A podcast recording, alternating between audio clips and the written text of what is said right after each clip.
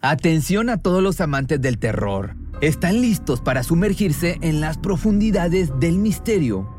Pues les presento Archivos Perdidos, el podcast que explora las historias más escalofriantes de México. Archivos Perdidos no es solo otro podcast de horror, es una experiencia única que te lleva de la mano a través de historias como si estuvieras ahí mismo, viviendo los eventos junto con los protagonistas. La producción del podcast es impecable, con una narración cautivadora, efectos de sonido envolventes y una música que te sumerge en cada narración. Y si has vivido algo inexplicable, envía tu historia al correo archivosperdidos.genuinamedia.com y únete en este viaje a lo desconocido. Y no olvides también seguirlos en Spotify y Apple Podcast para no perderte ningún episodio. En resumen, si eres un amante de los misterios y las historias intrigantes, Archivos Perdidos es una adición, un complemento obligatorio a tu lista de reproducción. Cuando el tráfico te sube la presión, nada mejor que una buena canción. Cuando las noticias ocupen tu atención, enfócate en lo que te alegra el corazón. Y cuando te sientas mal, un buen médico te ayuda a sanar. Sabemos que mantener tu salud es tu prioridad, también es la nuestra en Kaiser Permanente, donde trabajamos juntos para cuidar de todo lo que tú eres. Kaiser Permanente, para todo lo que tú eres. Kaiser Foundation Health Plan of the Mid-Atlantic Stay Inc., 2101 East Jefferson Street, Rockville, Maryland, 20852. No hay ninguna motivación racional. Estaba mentalmente enferma y sigo teniendo que lidiar con ello. Sigo lidiando con los porqués. Un psiquiatra mencionó un estado de disociación, como si estuviera fuera de la realidad. No lo sé. Estas fueron las palabras de Anu Singh algunos años después de que le quitara la vida a su propio novio.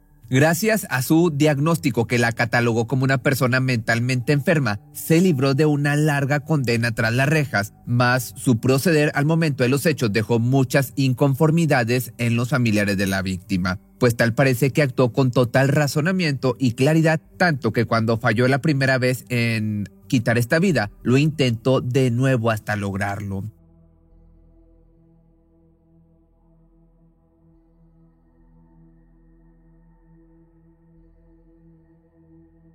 Anu era una chica estudiante de la Facultad de Derecho de Canberra, esto es en Australia. Aparentemente tenía un futuro prometedor y llevaba una vida normal como la de cualquier otra chica. Salía a fiestas y le gustaba planear reuniones en su casa con el resto de sus compañeros de clase.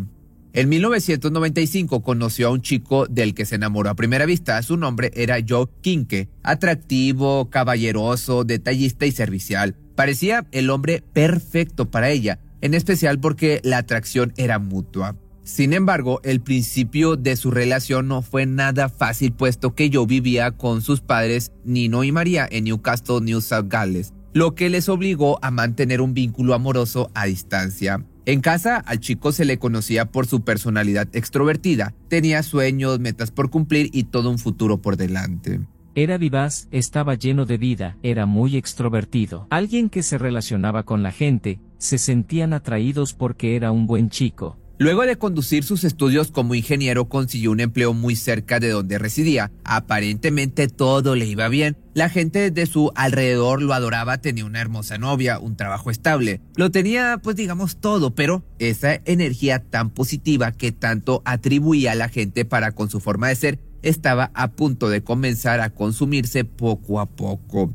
Tanto avanzaba la relación entre Anu y Joe, el vínculo se volvía más serio, sobre todo a un año de haber comenzado su noviazgo. Daba la impresión de ser la pareja perfecta a excepción de unos cuantos detalles con respecto a la personalidad de la joven. La primera vez que vi a Anu fue en una cena. Me dio la impresión de que era una chica muy extraña, las conversaciones que tuvimos durante la cena fueron sobre el más allá, si crees que hay algo más allá de lo que existe. Lo que estuvo bien, pero también habló de cosas como su relación anterior y de lo intensa que fue con su expareja. De Howe dijo que eran tan cercanos que era casi incestuoso. No supe cómo reaccionar, me pareció extraño y claramente fue extraño para Howe, pero él no dijo nada, aunque estaba claro que estaba incómodo.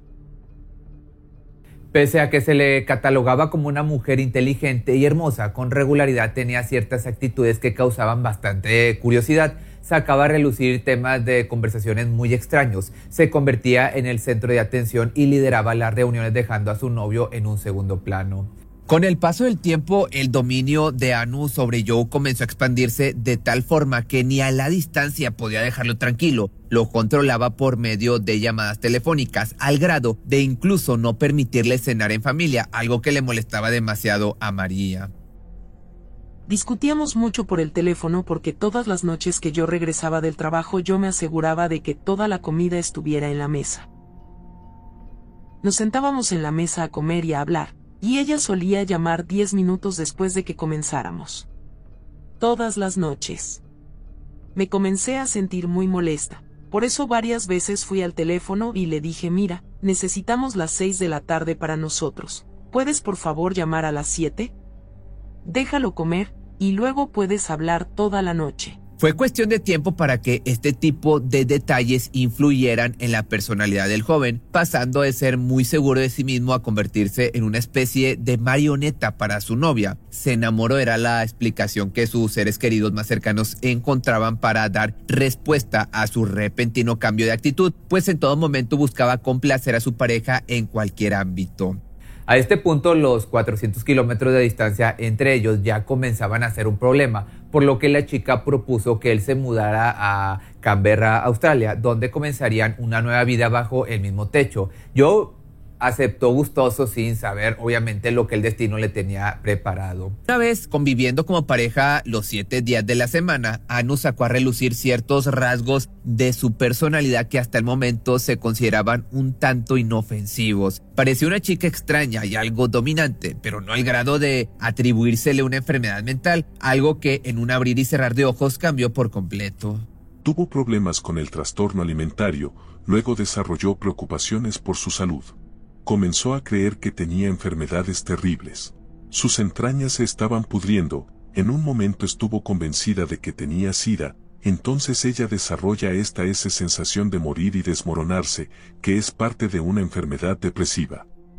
Según ella, todos sus males se habían comenzado a desarrollar luego de que su novio le sugiriera consumir unas píldoras con el, que, con el propósito de provocarse el vómito, atribuyéndole así la responsabilidad de lo que se desencadenó después, mas no se comprobó cierta declaración e incluso los seres queridos de Joe aseguran que probablemente ni siquiera conocía sobre este tipo de sustancia ya que jamás tuvo problemas con estupefacientes. Fuera cierto o no, la chica se sumergió en un estado de depresión severa. La vida en sí dejó de valer la pena y pronto comenzó a tener pensamientos autodestructivos, incluido el de quitarse la vida. Por desgracia, sus planes se extendían mucho más allá de su propia existencia, puesto que de irse de este mundo no lo haría sola, sino que se llevaría a su pareja con ella. Fue entonces que en su mente dio inicio una retorcida idea, un retorcido plan. Este consistía en organizar una especie de cena como despedida a la cual asistiría a sus amigos de clase, todos conocedores de cómo funcionaba la ley, lo que se vuelve un punto muy importante para la historia considerando el hecho de que, por increíble que suene, los asistentes sabían sobre los macabros planes de Anu. Era un evento que culminaría con dos muertos.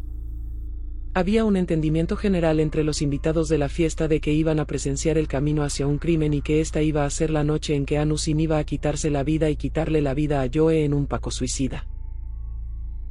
Sin embargo, había un pequeño detalle en este supuesto pacto, el cual afectaba directamente a Joe, pues él no tenía idea alguna de las verdaderas intenciones de la reunión. Para él solo iban a ir algunos amigos a pasarla bien, mas desconocía el cruel destino que su propia novia le había marcado para ese 20 de octubre de 1997, el que se suponía daría su último aliento.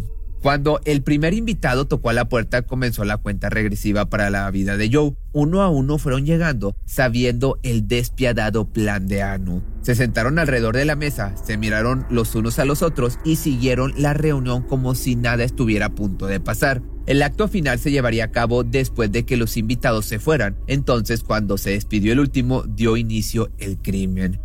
¿Quieres una taza de café? Fue lo que le preguntó Anu. Acto seguido, se la sirvió pero con un ingrediente extra. Le puso una dotación de somníferos, suficientes como para mandarlo a dormir en cuestión de minutos. Una vez inconsciente, la perpetradora procedió a preparar una jeringa con heroína, la cual inyectó directo en el brazo de Joe. Lo que debió hacer después se suponiera quitarse ya la vida, mas por alguna razón se fue a dormir tranquila, pensando en que solo había terminado con la vida de su novio. Sin embargo, una sorpresa le esperaba al día siguiente, pues la cantidad que le suministró no fue suficiente para causarle que pasara mejor vida debido a la sobredosis. En cambio, el chico solo despertó con una resaca un poco más severa de lo habitual y salió rumbo a su trabajo. Una de las preguntas más importantes que dejaron al final de todo esto fue, ¿por qué nadie detuvo esto? ¿Por qué tanta gente sabía lo que estaba a punto de pasar y no hicieron nada? En lugar de detenerse luego de su primer intento, la chica comenzó todo de nuevo organizando una segunda fiesta, pero esta vez completamente rehusada a fallar. Llegaron los invitados como espectadores secretos del camino hacia la muerte, cenaron nuevamente en casa de la pareja y se retiraron sabiendo lo que ocurriría después. Anu le proporcionó los somníferos que habían hecho efecto la primera vez, esperando que cayera rendido sobre la cama. Cuando lo hizo, le inyectó heroína duplicando la cantidad anterior. No había marcha atrás con esto, ahora sí estaba hecho. Le había quitado la vida a su propio novio. No intentó hacer lo mismo con ella, obviamente. Cuando se dio cuenta de lo que había hecho, tomó el teléfono para llamar a una de sus amigas, quien, al ser estudiante de Derecho, sabía que lo mejor era comunicarse a la línea de emergencia. Entonces, siguiendo el consejo de la compañera de clase, Anu llamó para solicitar una ambulancia. ¿Podría solicitar una ambulancia, por favor? Tengo una persona potencialmente con sobredosis de heroína. ¿Potencialmente sobredosis? Puedes esperar. Por favor, solo dime si es una mala señal. Eso no puede ser bueno, si está vomitando sangre. Cuando las autoridades llegaron al lugar, encontraron a Joe completamente sin ropa y cubierto de fluidos. Con él estaba Anu, cuya comportamiento, cuyo comportamiento pareció sumamente extraño tanto para la policía como para los paramédicos. Mientras que ella caminaba de un lado a otro, él, por otra parte, daba sus últimos respiros, pues pese a los intentos de reanimación, nada se, puso, nada se pudo hacer para reanimarlo o estabilizarlo. Las autoridades no tuvieron ningún problema en llegar al fondo de la situación, pues partiendo de que un chico sin antecedentes de adicciones había fallecido por sobredosis, la atención cayó sobre quien le acompañaba en sus últimos momentos. Anu respondió todo a los investigadores, dejando ver cómo su perverso plan se llevó a cabo en dos ocasiones. Sin embargo, hubo una pregunta que se quedó sin respuesta. Al hablar con nosotros sobre el pacto suicida que iba a ocurrir, a menudo se planeaba la pregunta sobre por qué no continuó con el suicidio, por qué solo fue Joe, y esa pregunta permanece hasta hoy. Por si fuera poco, con el avance de la investigación se descubrió que había otra persona involucrada. Su nombre era Madhavi Rao y había jugado un papel mucho más importante que el de la simple asistencia al pacto suicida ya que a diferencia de los demás, ella sí tenía el 100% de la certeza de que no se trataba de una pésima broma. Rao había acompañado a Anu en cada paso antes del acontecimiento, tanto en la investigación como en inyectar la sustancia mortal, así como en la compra de los somníferos para dormir a la víctima. Sin embargo, donde su presencia estaba más marcada era en la organización de la fiesta para que todo saliera tal cual lo planeado. Con toda esta nueva información, ambas fueron acusadas formalmente por haberle arrebatado la vida, quienes en un principio llevaron un mismo juicio, más luego de un mes se tomó la decisión de separarlo. Así enfrentaron cada una su camino en el que tuvieron que rendir cuentas ante la ley. De desgracia, la resolución a la que se llegaría no causaría ningún tipo de conformidad hacia la familia de la víctima, ya que el argumento, como te platicaba en un principio, que se llevó durante todo el juicio, se concretó en el estado mental de la perpetradora. En mi opinión, no había duda de que esta mujer tuviera un trastorno mental significativo que había estado molestando de forma intermitente durante varios años, es por eso que optaron por una responsabilidad disminuida. Sí, esta mujer planeó y llevó a cabo un asesinato. Sí, esta mujer les dijo a otras personas que iba a matar a este hombre, por lo que había un conocimiento muy claro de lo que estaba haciendo. La responsabilidad disminuida simplemente dice que la naturaleza de este trastorno afectó su juicio y afectó otros aspectos de una función mental. Evidentemente, esta opinión no fue suficiente para los padres de Joe, quienes quedaron destrozados ante la mínima sentencia que le dieron a Anu por homicidio involuntario. 10 años de prisión sin posibilidad de libertad condicional hasta cumplidos los 4 años, luego de los cuales salió sin ningún tipo de represalias. Por otro lado, Madavi Rao fue absuelta de todos los cargos ya que según el juez no hubo nada que pudiera señalarla en el lugar del crimen justo cuando Joe recibió la inyección letal. Alguien que se sienta ahí y planea una fiesta con premeditación, ¿cómo alguien podría ver ese conjunto de circunstancias y juzgar eso para disminuir la responsabilidad? Está más allá de mí. No soy juez, no soy abogado, pero para mí eso fue premeditado.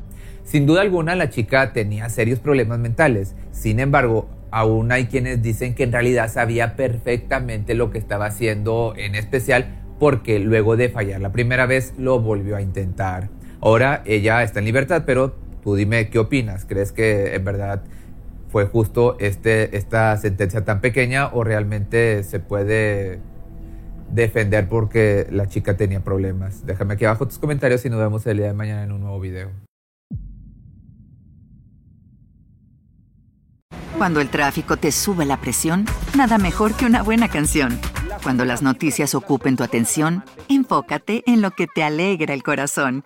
Y cuando te sientas mal, un buen médico te ayuda a sanar.